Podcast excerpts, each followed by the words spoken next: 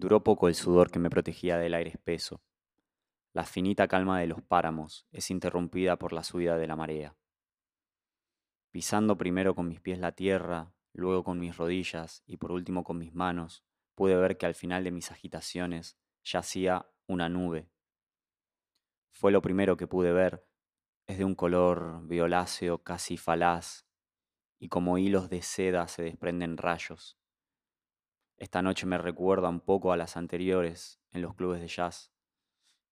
Recorrí la nube con mirada cansada, luego algo amedrentado bajé mediante los hilos de millones de voltaje hasta dar con una fortaleza.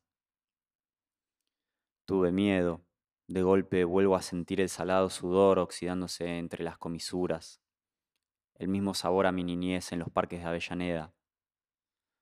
Comprendí entonces que seguía ahí y que debía continuar. Una densidad molestísima me lo ordenaba. Finalmente vi la mole de adobe, digna de la habilidad que los romanos llevaban para el arte de la construcción. Gigante, todos mis estudios académicos quedaron truncos luego de ver que se podía alcanzar el centenar de metros de altura con tan poca superficie de ocupación, con mampostería de adobe. Parecía un obelisco que con indiferencia penetraba la gran nube. Alguien lo puso allí a fuerza de sudor, sangre y sospecho locura. Pero, ¿quiénes yacían ahí? ¿Serán los mismos que tuvieron la osadía de erguirlo en medio de la nada? ¿O acaso será simbología, un mero monumento? Caía la tarde como destruida pero hermosa, de un azul grave, Sentí entonces que a la izquierda la marea volvía a subir lateral, apresurando el vuelo de las aves. A las puertas del obelisco me sentí más solo que nunca en el universo y que para entrar debía romper de todo lazo existente que antes me unía entre los hombres y las cosas. ¿Qué, qué debía hacer? ¿Cómo serían todas esas miradas? ¿Cómo serían esas voces? O quizás infinitamente más simple, el obelisco estaría vacío. Sin embargo, esperase lo que me esperase, iba a ser mejor, creía entonces, que mi vida pasada, gastada en inútiles veranos de muerte. No me arrepiento por lo que hice, mas no tuve opción que escapar. Tuve que huir porque me perseguían. Entonces di con estos páramos impotentes. Hoy debe ser 10 de septiembre de 1956. Un día, satisfecho en el agotamiento de mi trunca empresa, resolví que la marea por fin me llevase. Parado sobre un pequeño muelle, me tomé suave, con las manos sobre las barandas cansadas de madera, y los ojos me ardían de alucinaciones, de divagues, de idas y vueltas en círculo.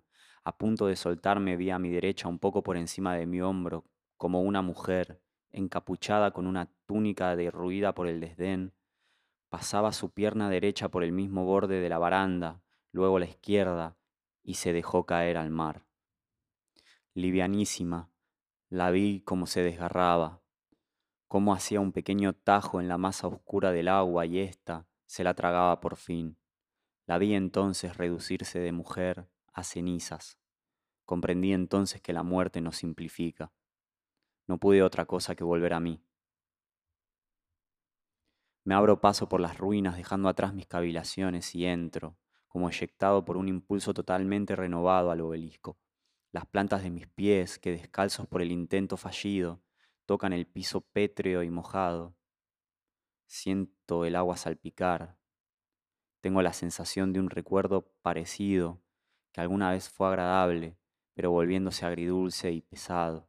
Ya no puedo ligarlo. Avancé unos 20 pasos y rápidamente enfrente mío veo erguirse una escalera. Sospecho que esta no es la escalera que conecta transversalmente a este vasto e inaudito monstruo, sino que es una de menor jerarquía. Subiendo estas escaleras de cabotaje, veo al fin una sombra fresca. Ya no podía provenir de la inerte sustancia de mis pensamientos. No me equivoqué, ahí había un hombre. Llevaba una túnica similar a la de la mujer del muelle, pero esta de colores vivos, era de un rosa similar a la tierra del páramo, algo curtida y con dos franjas de una mano de ancho a ambos lados, blancas cestas devenidas en grises. Igual que a la mujer del muelle, no se le divisaba a centímetros de distancia un gramo de piel. Sentí una curiosidad que ya creía olvidada y resolví ponerme frente a él averiguar su rostro, qué más podía perder. Me puse frente a frente de aquel hombre cuyo rostro gris reflejaba al alga más primitiva, anterior al mismo mar. Entonces vi con toda desesperanza que éste seguía inerte su curso, pues no me veía. Comprendí en ese instante absoluto que el camino de huida que emprendí, lleno de años tortuosos, se cerraba sobre sí mismo. Jamás quise huir. Intenté entregarme en el pasado, en mi vida anterior de criminal. Mis confesiones se tergiversaron en gritos huecos y desesperados. Jamás fui escuchado. Ahora lo recuerdo bien. Tuve que huir para ser encerrado.